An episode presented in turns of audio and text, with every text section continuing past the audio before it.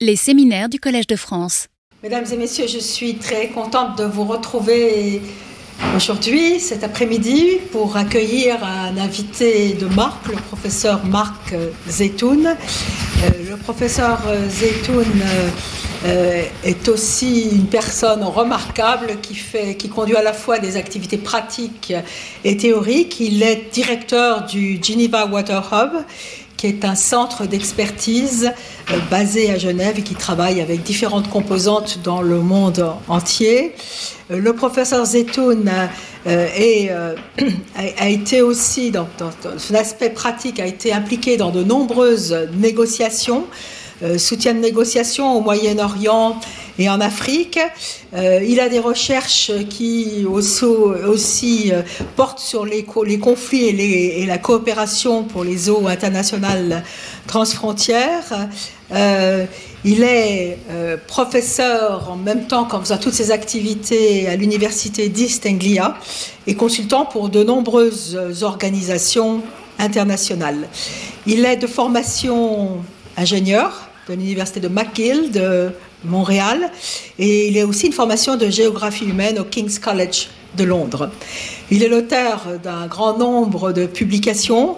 Je voudrais signaler l'apparition imminente, si elle n'est pas déjà parue, d'un livre de réflexion de Marc Zetoun sur le rapport que nous avons avec l'eau c'est un livre qui est une source d'inspiration et qui stimule beaucoup la réflexion sur la manière dont nous gérons notre relation à l'eau et de ce que nous acceptons euh, du traitement qui est réservé à la ressource en eau.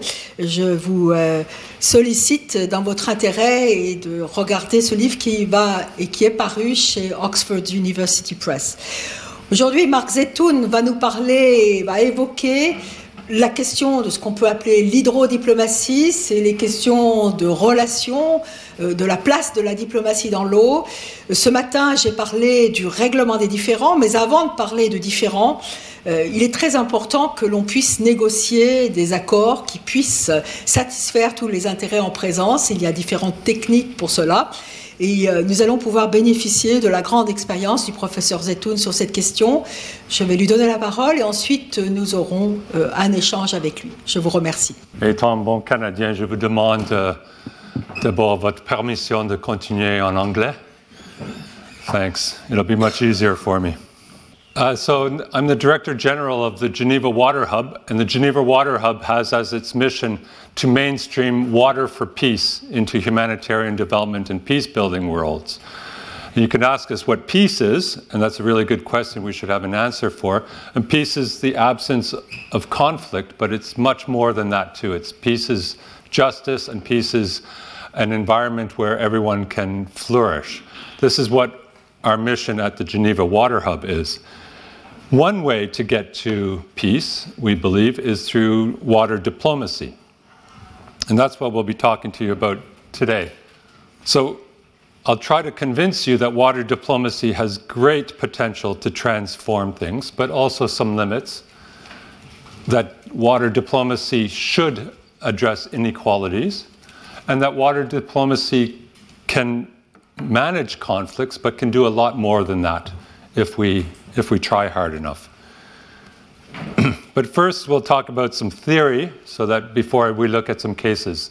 So, water as a political resource, water and conflict, and then water diplomacy before we look at three cases in very rapid fire the Nile, the Tigris and Euphrates, and the Jordan rivers. So, I say water is a political resource. And here I'm being provocative to my former engineering friends that water is not a technical resource, it's not a biophysical resource, it's a political resource. And of course, it's, it's everything. But we have to understand the politics of water uh, clearly. Because if we're wondering why this farmer lost all their input, uh, all their money when they farmed this time, because there wasn't enough rain, you could blame climate change, you could blame weather patterns. Uh, the rains didn't come, there was a drought.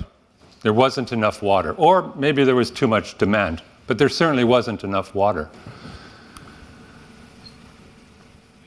Is this the same form of water scarcity, what these kids are suffering? Here they're actually standing on top of a water, the water pipe that takes water to your hotel when you're in Mumbai. So there's a lot of water, good quality water too, but these kids will never drink a drop of it. So that's a totally different type of scarcity. It's, it's, we would call that not biophysical scarcity, but social water scarcity or economic scarcity. And that shows you that just how good we are at discriminating, at using water to discriminate for people along, usually along how much money they can pay. The, pay, the poor always pay the most for water everywhere I've been. Or depending on their caste, or their religion, or sometimes their nationality. so you have to look at, if you want to understand water conflicts, it makes no, no sense whatsoever to look just at the physical side. You also have to look at the social side of things. And so understanding water conflicts is constantly navigating between these biophysical and social lenses. And one important takeaway from this is do not blame God or Mother Nature or climate change. That's a common thing these days, right? We blame climate change for everything as if it was a surprise, as if we haven't already adapted to it, as if we haven't put uh, hundreds or thousands of fields into intensive agricultural production and created a need where there wasn't one before. And so, yes, climate change is complicating things, absolutely, but I wouldn't blame climate change. And if we, uh, we can get closer to whatever truth is, by looking at hard and social science. Now, a little bit more, a little bit more theory about water and conflict. So, water and conflict, as Franck Galland will tell you, is, can be seen in many ways. Water can be a tool of conflict, it can be a victim of conflict, or it can be a source of conflict. And I wish I had six hours with you because then I could talk about all three elements. But we'll talk just about the water as a source of conflict and focus mainly on rivers. Of course, water is not just rivers, but consider Central Asia, former Soviet Union, where rivers, whether the states like it or not, are tied together by the states are tied together by rivers. Rivers cross borders, just as clouds cross borders, just as aquifers underground cross borders. And so states are forced to interact whether they like it or not. And the idea of full territorial sovereignty over a, a, resource that crosses a border is absurd.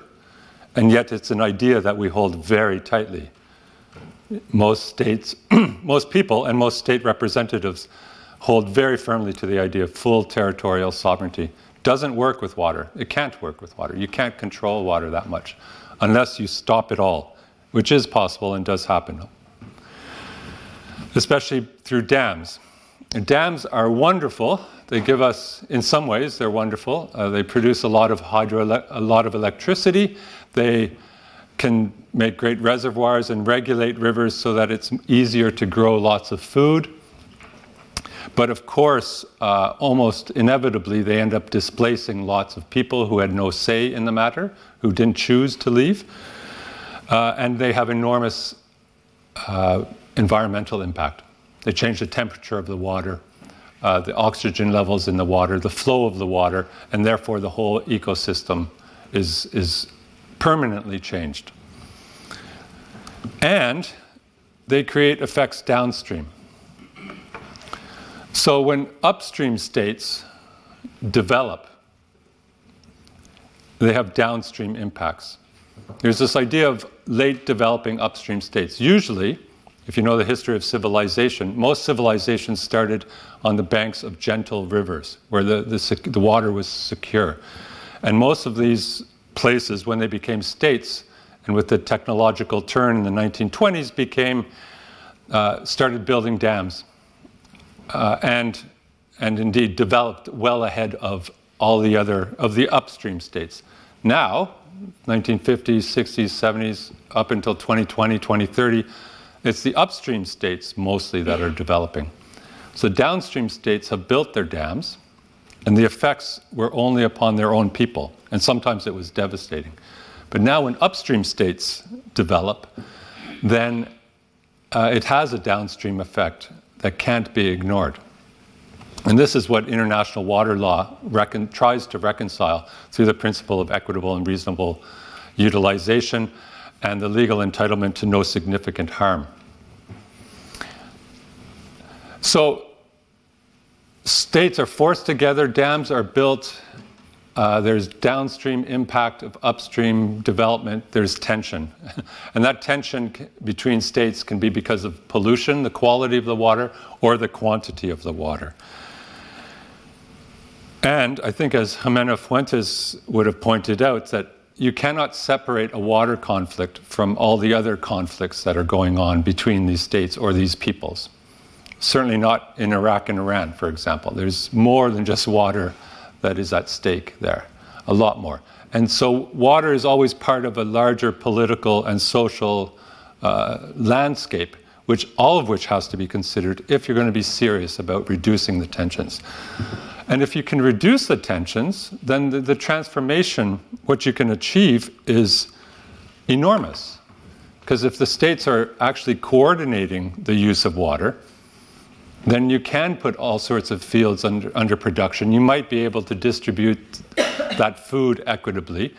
Uh, you can develop this to the same level that uh, Nor- Norway has developed in terms of dams in Northern Europe, and even within Western Europe. I mean, in the last 50 years, since we haven't been trying to eliminate each other. This has enormous potential. So, if we get it right, uh, the, the, the potential benefits are huge.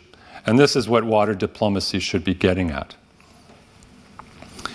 So, now from an analytical point of view, it's not so simple to compare the, the cases that we're going to look at, say, with uh, the EU in 2020, 2022, where there's a pretense of equality, and for all intents and purposes, you know, all states have roughly the same amount of influence over uh, decisions made about their waters through the EU mechanism. That's easy to work with. It's easy, even if it takes months and years, to sort things out on the Rhine or the Rhone River. Uh, and, but in situations of hegemony, where there's formal equality, states are formally equal, but obviously not equal, like at the UN. I mean, no one will say that the Comoros Islands and the USA have equal power, but they both have one vote at the UN General Assembly. Formal equality, but actual power asymmetry, that's the, the tougher neighborhoods that we're working in. And in those neighborhoods, we can, what we've done, mostly through thanks to Tony Allan and his group of PhD students at the London Water Research Group, looking at how control over the flows has been consolidated through two strategies, either resource capture or containment, and then all sorts of tactics, like sometimes military force, active stalling on negotiations, constructing knowledge, sanctioning the discourse. All these ideas that have been inspired, well, if you theorize it, it they're different forms of power. In Joseph Nye's uh, simple explanation, hard and soft power. And power theory, of course, no stranger to these halls. Uh, beautiful thinkers like Antonio Gramsci, Frantz Fanon, Aimé Césaire, Edward Said, and Lukes, wonderful thinkers that all that theory about power can be applied to transboundary water conflicts. But at least thinking about it in terms of hard and soft power, realizing that mostly in transboundary water conflicts, it's, it's soft power that is more important. It's not about wars and tanks and F 16s or F 35s. It's about putting in the minds of people that the situation is normal, that this is the only way, that there's no alternative, so that you come to accept inequalities. You say, oh, well, yeah, there's a 90%, 10% split on this river, but climate change is making it worse, so let's not talk about uh, rights, let's talk about uh, technology instead. And there are all sorts of the narratives that accompany these excuses. You know, we let's not talk about rights, or let's uh, they are to blame because they built this dam.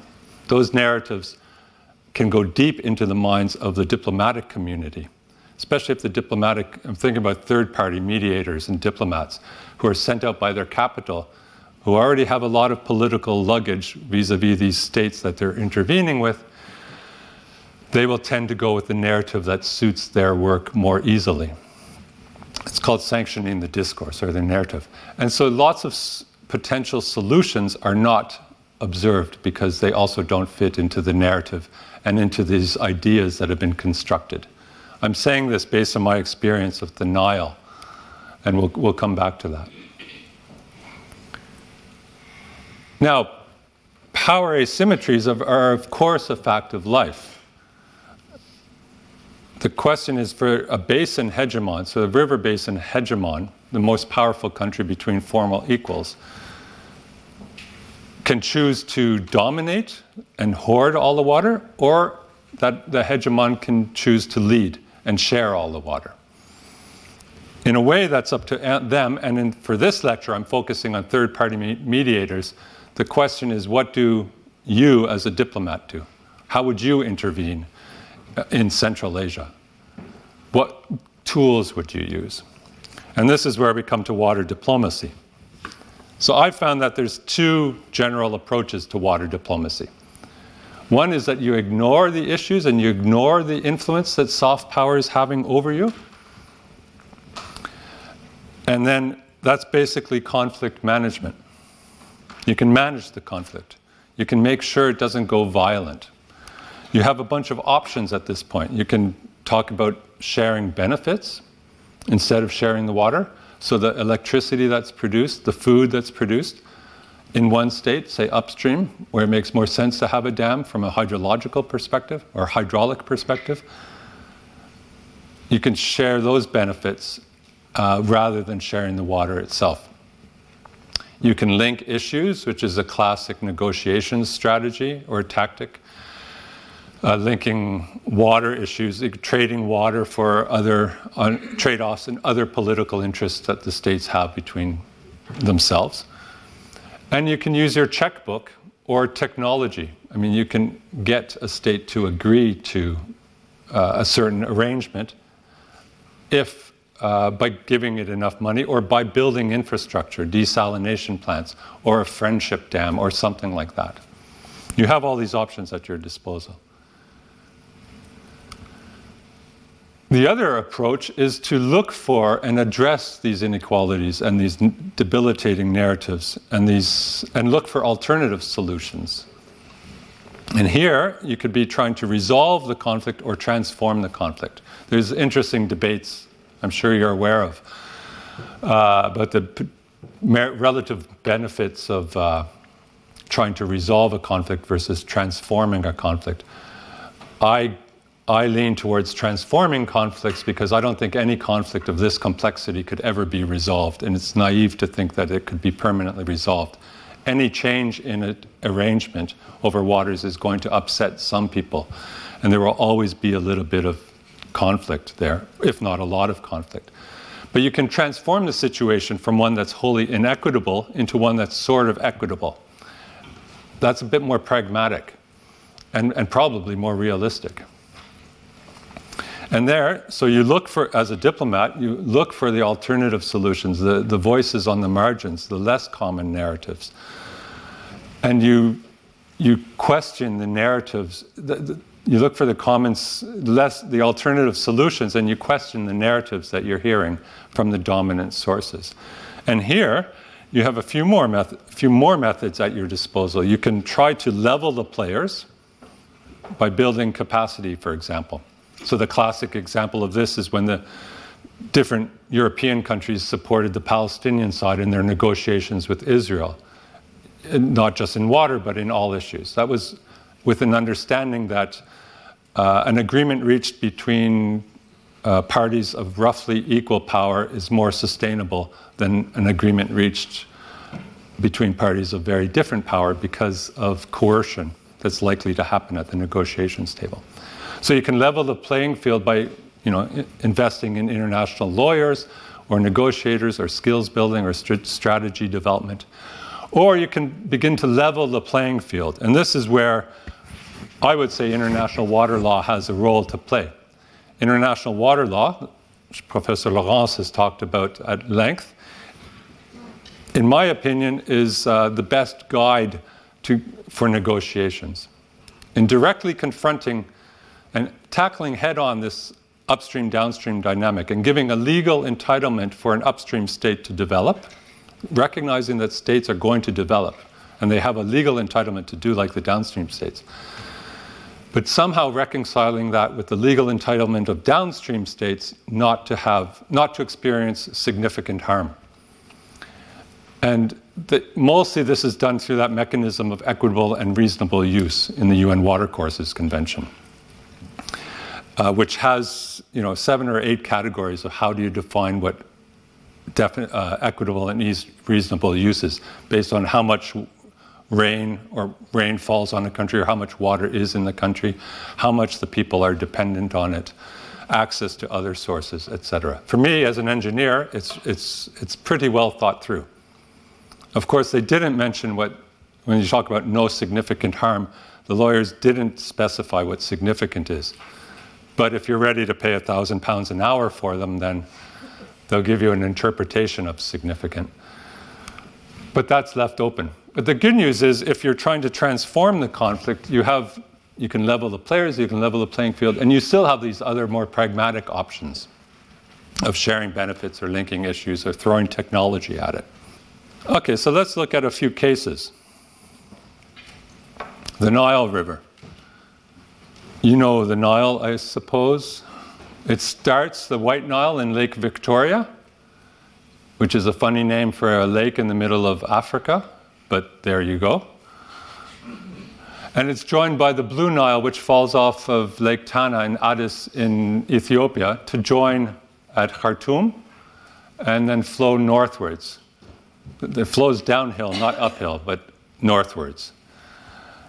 And so if you measure the flow of the river at this point, at the border of Egypt and uh, Sudan, roughly 80% of it falls as rain in Ethiopia. So, in a way, if you look at it from you know, a, a narrow territorial or political boundary perspective, most Ethiopia contributes most of the water to the Nile. And all these other countries contribute a lot of water. I mean, it's the longest river in the world. Uh, there's a lot of water, but it's only 20% of, of the water measured at this, at this point. Now, the only treaty that's signed on the Nile River is a, a post colonial treaty on the back of the 1929 colonial treaty, which was signed between Egypt and Sudan, which gave they didn't give percentages, it gives absolute volumes, but which work out to about 85% of the flow of the Nile for Egypt and about 15% for Sudan. Which means, according to that treaty anyway, Sudan, South Sudan, which didn't exist at the time, Ethiopia, Uganda, Kenya, Tanzania, Burundi, Rwanda, and the DR Congo have exactly the right to 0%. Now, it didn't say that, of course, and I'm putting it far too simplistic, but those states weren't involved in that treaty. And all the water is tied up in, according to the Treaty of 1959. What would a legal distribution look like? Well, the equitable and reasonable principle takes into account how much water each country has. And in Egypt, it doesn't rain, basically. It's, a, it's the desert. It gets about 50 millimeters of water per year. And millions of farmers, farming families are dependent on. Hundreds of thousands of farming families are dependent on it for agriculture, for their livelihoods. So, not a lot of water in Egypt and quite a bit of need in Egypt would suggest that Egypt is due a much bigger share of the Nile than, say, uh, the DR Congo, which is a rainforest, and which uh, and also of which very little of its territory is in the Nile Basin. And so e- Egypt has a, certainly has a great need, but Ethiopia is now, of course, you've heard, is building this dam, the Grand Ethiopian Renaissance Dam, which follows dams like the Merowe Dam in Sudan, which Sudan has built, or the Aswan High Dam here, which had flooded out Nubian territory on both sides of the border in Egypt and Sudan. So there's a long history of uh, cooperation over this river, led by uh, the 19 sorry the, the Nile Basin Initiative, uh, many many different donors and actors, who for 20 or 30 years got the states to cooperate to study, to learn about the evapotranspiration rates in all the fields, threw a lot of science at it, and also developed a legal framework along, alongside of it. But there was a big revolution in Egypt in 2011. Uh, six months after that, the announcement of the construction of the GERD was made. So no, actually two months after the, the, the fall of uh, Hosni Mubarak, that the, the announcement of the construction of the GERD was made. They're not directly linked, it's not that simple, but it's amazing coincidence. And since that time, there's been a lot of back and forth diplomacy, uh, and, and it's heated up actually. To, to the point that in 2015, Ethiopia led on negotiations uh, between the three countries and developed a, the Declaration of Principles between the three countries, which was informed by some of the legal work that had been done through the NBI. The NBI fell apart uh, precisely because the uh, it, it wasn't converted in 2010 sorry, yeah, there, another important part, part of this puzzle is that in 2010, before the, the political revolution in Egypt, the Nile Basin Initiative fell apart in the sense that uh, it was not able to turn uh, to agree the cooperative framework agreement because uh, Egypt and uh, Sudan were opposed to a, one clause in the cooperative framework agreement, which was about water security, which suggested that the water uh, shares of the, the Nile River might be in, in question. So it's a very sensitive issue. The mediators in the, part, in the negotiations or in the, in the talks at the NBI more or less told the other states to agree with the Egyptian position and expected the other countries to, to follow their counsel. But they didn't. Ethiopia led a bloc of countries that stopped that, that made it so that the cooperative framework was actually agreed despite Egypt and Sudan, Sudanese concerns. And the, everything more or less fell apart. Ethiopia began to lead on the negotiations.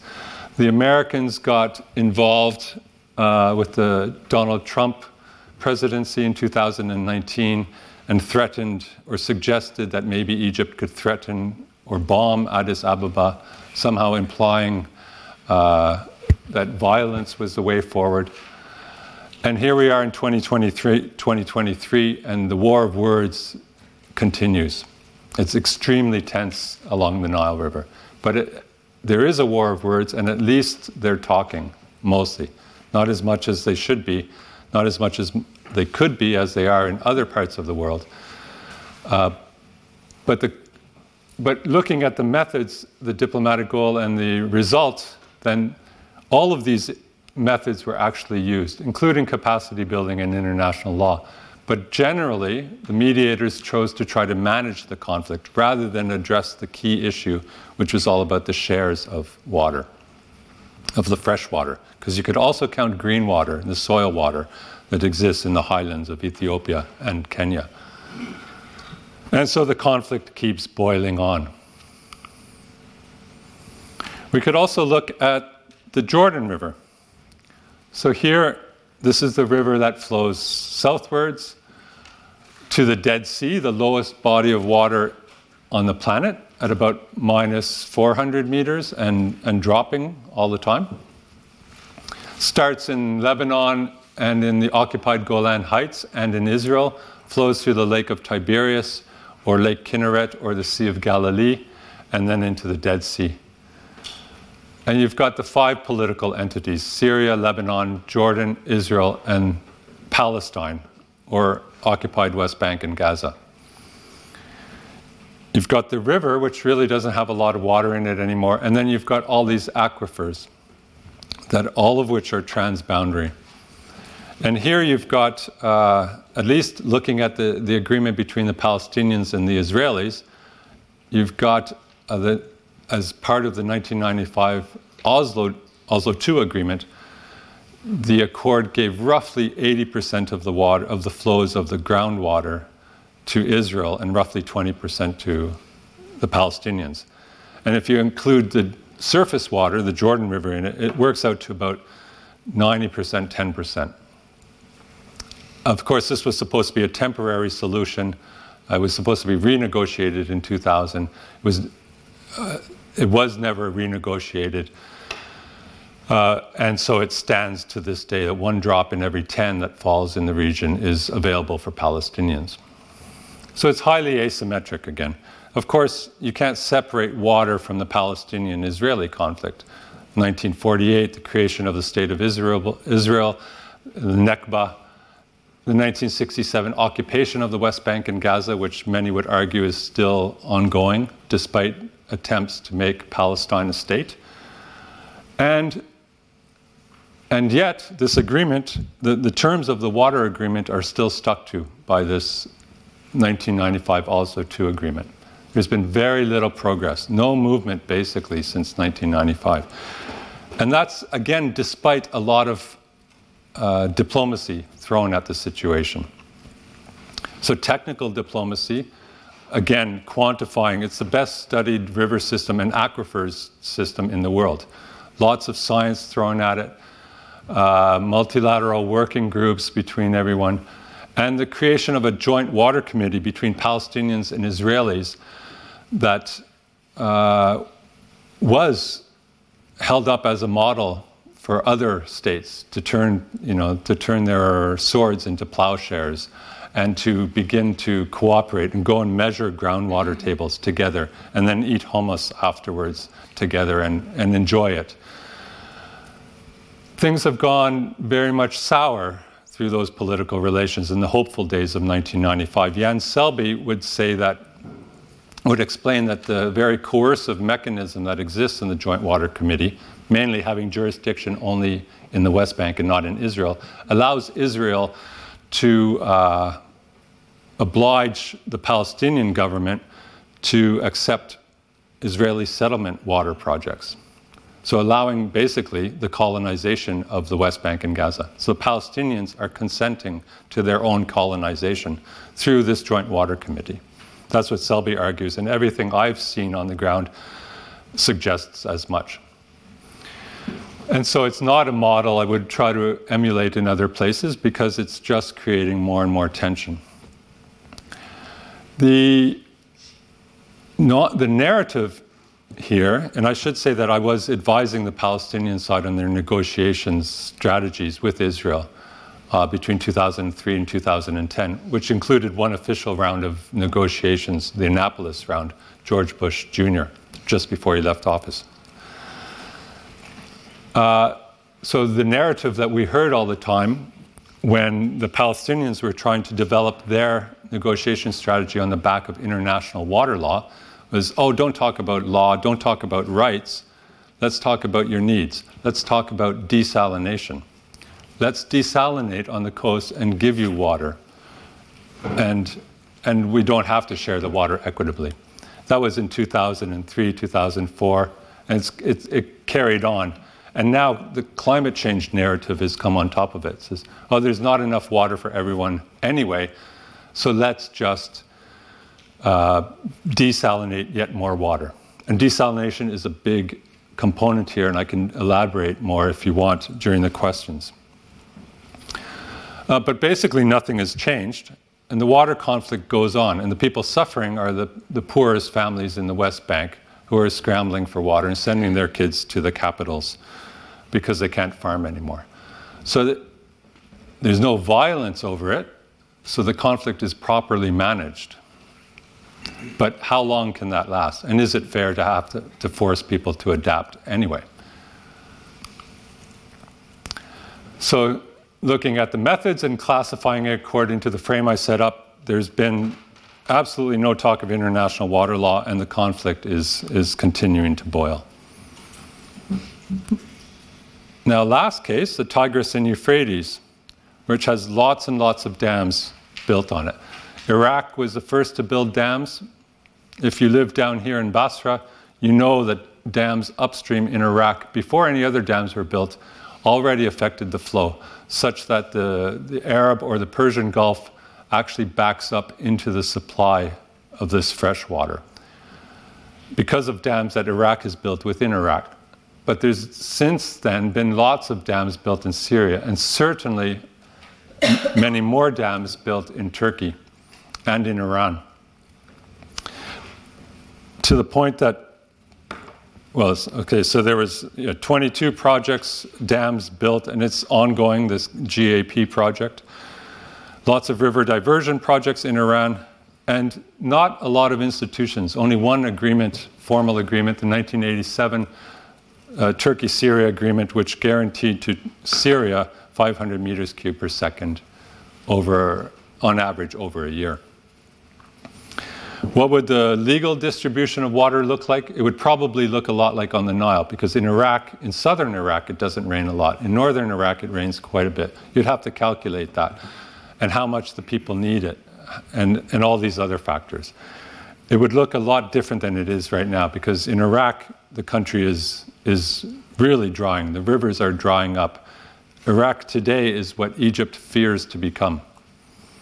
Egypt is really worried. Egyptians are worried about the uh, effects of this dam upstream on them. But Iraq is already there. And yet, we're not talking about it. There is no even war of words. There's very, very few meetings. There's very little going on. There's very little international diplomacy thrown at it. Turkey and Iraq are talking, and they're talking about technical cooperation. And the narrative is that Iraq is using water inefficiently, and in Turkey we use it efficiently, so it should be, it makes sense that uh, we, we get more of the supply of water, to put it, to characterize it like that. Now, and there's also a, discourse, a, a, narrative that says, let's not, we don't need international water law.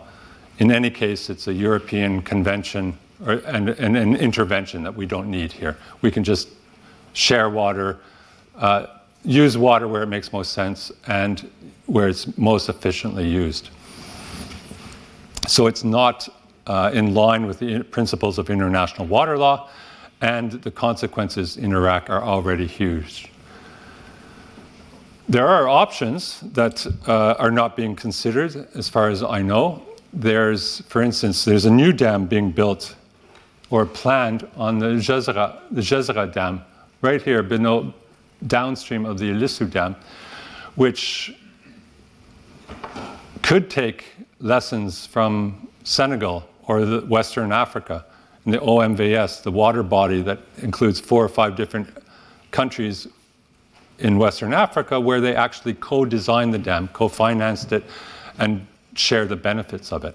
So, one possibility to get a better arrangement on the Tigris and Euphrates would be to have Iraq co design this new dam that is being planned. Or to negotiate along the principles of international water law, equitable and reasonable use. And Iraq would have to do the same with Iran, which is a whole different political game obviously, and not, not at all straightforward. What is the role of the international community here? Well, they're not really involved. It's almost as if we're saying, what conflict? Anyone who goes to Iraq knows that it's the most important thing for Iraqis. But it's really not getting the attention that even the Nile is getting. And it's already much worse, and it can still get worse. So it deserves a lot more attention. So, a bit of a disaster. I wish I had happier news for you. But those three cases, I think, reaffirm the conclusions I asserted at the, at the beginning that water diplomacy really does have enormous potential to transform things, to improve it. But we have to address the inequalities, we can't ignore them. And let's not manage or delay the water conflicts, but let's transform them. So, with that, I'd like to thank Professor Laurence for hosting me and for all of you for listening. Thank you very much. Retrouvez tous les contenus du Collège de France sur www.colège-2-france.fr.